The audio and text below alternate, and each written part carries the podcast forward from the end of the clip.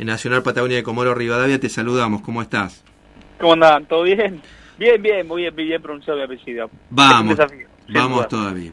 Bueno, eh, Mike, eh, capaz que no es tan conocido con el nombre, pero sí por eh, algunos personajes y sobre todo eh, por, por Juan Cassette, ¿no? Que fui este, yo por donde te conocí. hablar como estos futbolistas que se ponen el cassette y que de cualquier cosa contestan este, siempre lo mismo, ¿no? Exacto.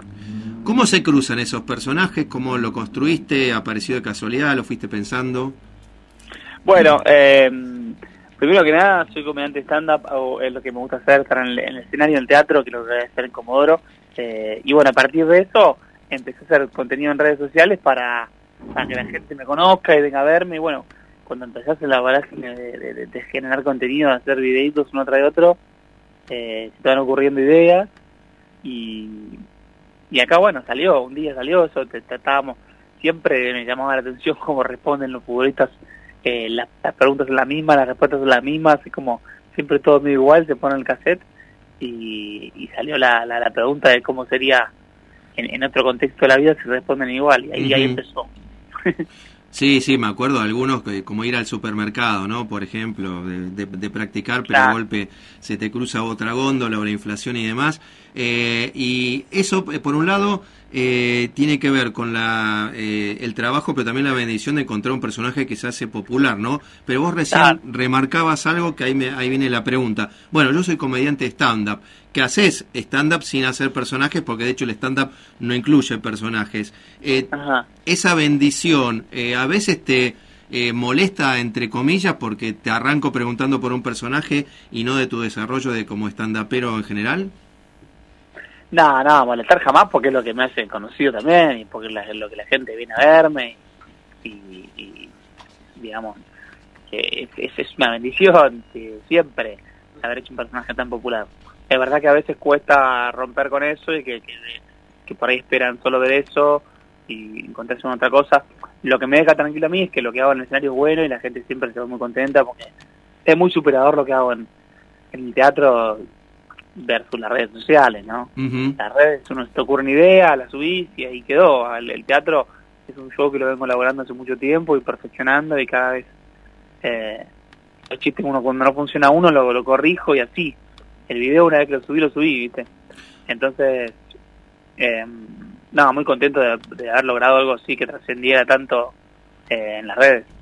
Bueno, estuvimos investigando como corresponde un poco y, y, bueno, obviamente la vida te llevó a esto, ¿no? Pero ya estabas como eh, trabajando en otra cosa. Eh, siempre es difícil tomar alguna de esas decisiones tan, tan cruciales y lo bueno que salió creo que, que muy bien. ¿Cómo fue ese proceso de dejarlo lo institucional, por decir de alguna manera, lo instituido por la sociedad para dedicarse a algo tan hermoso como es el humor, pero que también, como todo lo, lo, actoral y cultural, eh, tiene esa, esa falta de, certidumbre, es incierto, ¿no? Todo lo que puede pasar con esto.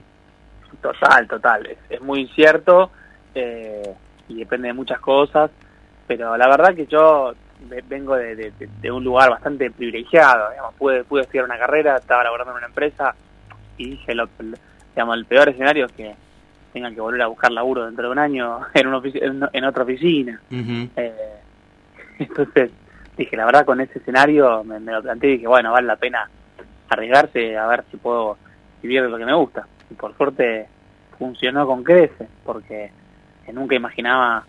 Eh, semejante exposición o, o, éxito en las redes.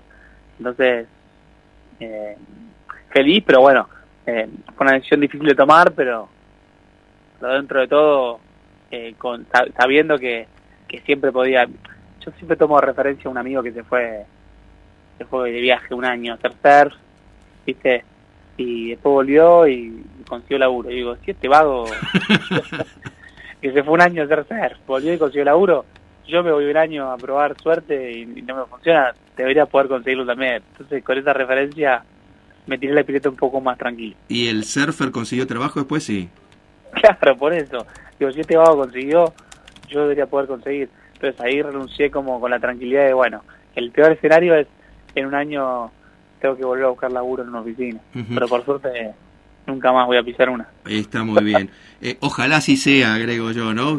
agregando un poco de, incertidumbre. Total. Eh, Mike, em, bueno, eh, también es muy particular que, tu primer trabajo fue estar dentro de, un disfraz de, oso, ¿no? y sin embargo, pudiste destacarte pese a que no se te veía. ¿Qué sacaste de eso como, como que fue el primer trabajo que seguramente habrá tenido esa alegría, pero también eso es decir, uy, un actor eh, hace algo para que lo vean y vos estabas cubierto por, por este osito. Sí, sí, el auténtico era el árbol, ¿viste? Era un oso, estaba metido ahí adentro. Eh, no, no, a ver, la primera vez que cuando renuncié a la, a la, oficina eh, para dedicarme a stand-up, conseguí este laburo que era por las mañanas, eran infantiles, para colegios, y bueno, eso me daba de comer y el stand-up era más, ¿viste? A veces sí, a veces no y no, y a ver, sí, era gracioso que yo haya dejado la oficina para vestirme de oso, no era lo ideal, pero me daba mucha, mucho escenario. Creo que lo que más me dio fue eso. Yo actuaba como 40 veces por mes, porque eran dos o tres funciones por día a veces, a diferentes colegios, nos íbamos de gira, y eso me dio estar como, bueno, más canchero arriba del escenario, me dio mucha experiencia. Sin, sin duda alguna. Bueno, Mike, eh, en Comodoro Rivadavia creo que si no me equivoco es la primera vez que, que venís y lo que vas a hacer es el, el, show de stand-up. ¿Por dónde transita ese show? Eh, sí, en, realidad fuimos con Darío Orsi, en el primer espectáculo en Sanata, se llamaba, fuimos a Comodoro hace un par de años, es la primera vez que voy solo haciendo mi unipersonal, eh, y, y transito un poco de todo. Eh, ahora, bueno, soy soy padre de, Margarita hace dos años casi y hablo mucho de eso. De y te da mucho material, Margarita, ¿eh? Te da muchísimo material, sí, tal cual. Pero tampoco lo quiero enfocar solamente, viste, a, a, ser padre. También hablo un poco de, de todo, interactúo con la gente, que es lo que lo que subo después a Instagram. Eh, ahí hay momentos de improvisación con la gente donde charlamos. Eh, está bueno esa parte porque eh, está bueno hablar con tu público y, y sí, un, poco de todo, un poco de todo. Se llama nueva normalidad, eh, no haciendo alusión a la pandemia, sino a esto de, cómo te cambia la vida cuando sos padre y bueno, hablamos de, cambios en la vida de las personas. Bueno, sí, el otro día dentro de las improvisaciones vi uno que que era que habías encontrado el secreto de, las publicidades, sobre todo de radio, ¿no? Que la gente te da material y ahí vos este, elaborabas. Muy bueno. Exactamente, es una fórmula matemática. Eh, bueno, en lo que tiene que ver con eh, el stand-up, eh, siempre que tengo la posibilidad de hablar con, con algunos de, ustedes, mm. que, tengo esa envidia sana porque yo todavía no me animé a ir a hacer surf a, stand-up o, nada de eso, remarco, más allá que bueno, uno es profundamente argentino con todo lo que eso implica, y, y, digo, y vuelvo a preguntarte en este caso a vos, si el argentino tiene algo distinto, más allá que siempre nos creemos distintos, eh, porque he tratado de ver o veo siempre stand-up de otros países y no hay caso, no hay como los stand-uperos eh, como ustedes, digamos, ¿no? De, Argentina. ¿Por qué se da eh, esto? No, bueno, yo hay, varios comediantes de otros países que me gustan mucho. Puede ser que el argentino tenga algo con lo que uno se identifica más o el, ritmo es algo que más no, nos gusta más a nosotros y bueno, también que, es una industria que por ahí llegó un poco antes, ¿no? Va, no sé, la verdad, no conozco el escenario latinoamericano, pero eh, ya hace varios años que, está el tema del stand-up, no es algo nuevo, hay mucha gente que, que lo hace y cada vez mejor y eso te obliga a, a hacer mejor, ¿viste? Antes podía hacer un chiste más o menos, pero eras el único que lo hacía y era bueno, ahora hay comediantes por todos lados y está bueno eso porque te, te, sube la vara, ¿no? Eh, la gente empieza a entender por dónde va el humor, ya no se ríe de cualquier cosa, se ríe de chistes que son buenos nomás. Entonces te exigen siempre. Eh, Juan Cassette diría... Ahí está. salió un poco Juan Cassette, ¿viste? Sí, Juan Cassette diría, bueno, la competencia entre los dos delanteros es buena y por eso, una cosa así, ¿no? es como es, como es fútbol, cuando el 9 tiene un, tipo a, el banco que bueno, ya pone las pilas. Y eso hace que, que mejore el nivel. Eh, la, última, Mike, y eh, agradeciéndote por este eh, contacto, ¿te pasó esto de, no sé, si reírte tanto o sorprenderte tanto con, con el éxito de Juan Cassette, pero también cómo siguen respondiendo los, los deportistas? en este sentido, ¿no? Este, y creo que el que se fue de cassette, nada más y nada menos, fue Messi con el Andapa Bobo. Total, total. Sí, sí. Eh, y es muy gracioso porque en el Mundial pasa que hay mucha gente que no ve fútbol eh, que, ve, que, que ve el Mundial. Entonces me llovían mensajes de, ah, igual es igual a Juan Cáceres, igual a Juan Cáceres, gente que ve gente que ve mis videos, que no, que no ve jugadores declarar. De ahí lo saco, Bobo, tenés que, le tenías que decir. Claro, claro.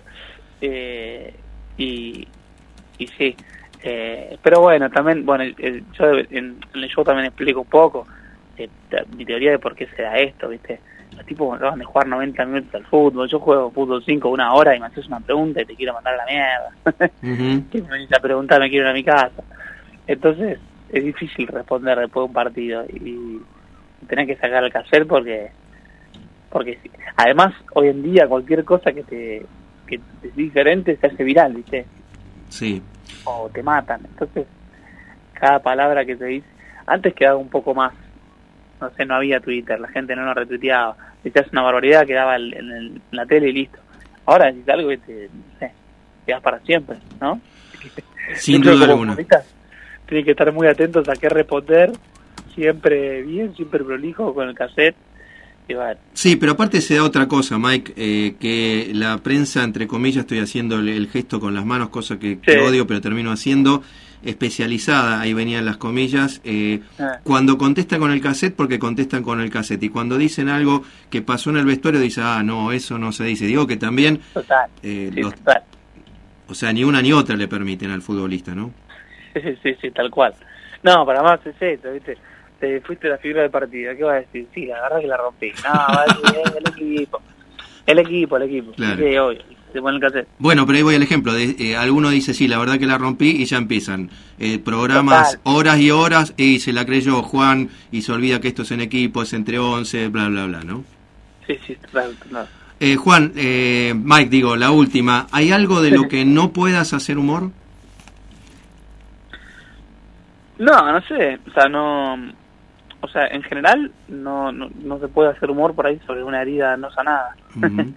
te diría que trate de, sanar primero y, y después cuando creo que cuando te empezás a reír de eso es cuando cuando sanó.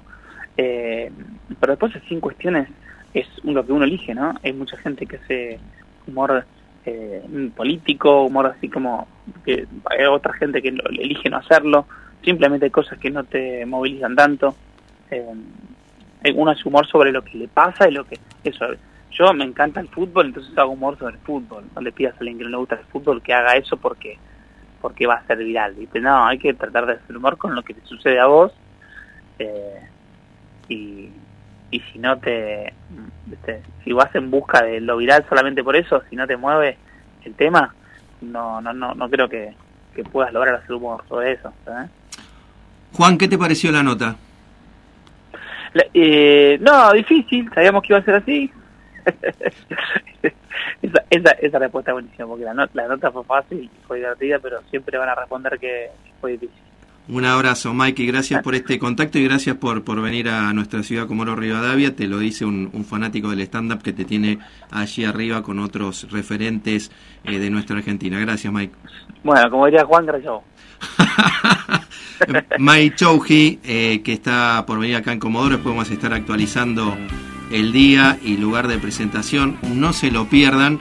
Eh, la aclaración, los fanáticos de Juan Casete, entre que me incluyo, capaz que algo hay, pero él no viene a ser Juan Casete, él viene a presentar su, como explico en la nota, su espectáculo eh, completito de stand-up y no solamente ese personaje que lo ha hecho eh, ha sido una bendición, como le decíamos, pero que obviamente puede llegar a encorsetarlo. Así que sí, viene Mike Chouji, capaz que hay algo de Juan Caset, pero viene a presentar su espectáculo nada más y nada menos que para el aniversario de Comodoro Rivadavia.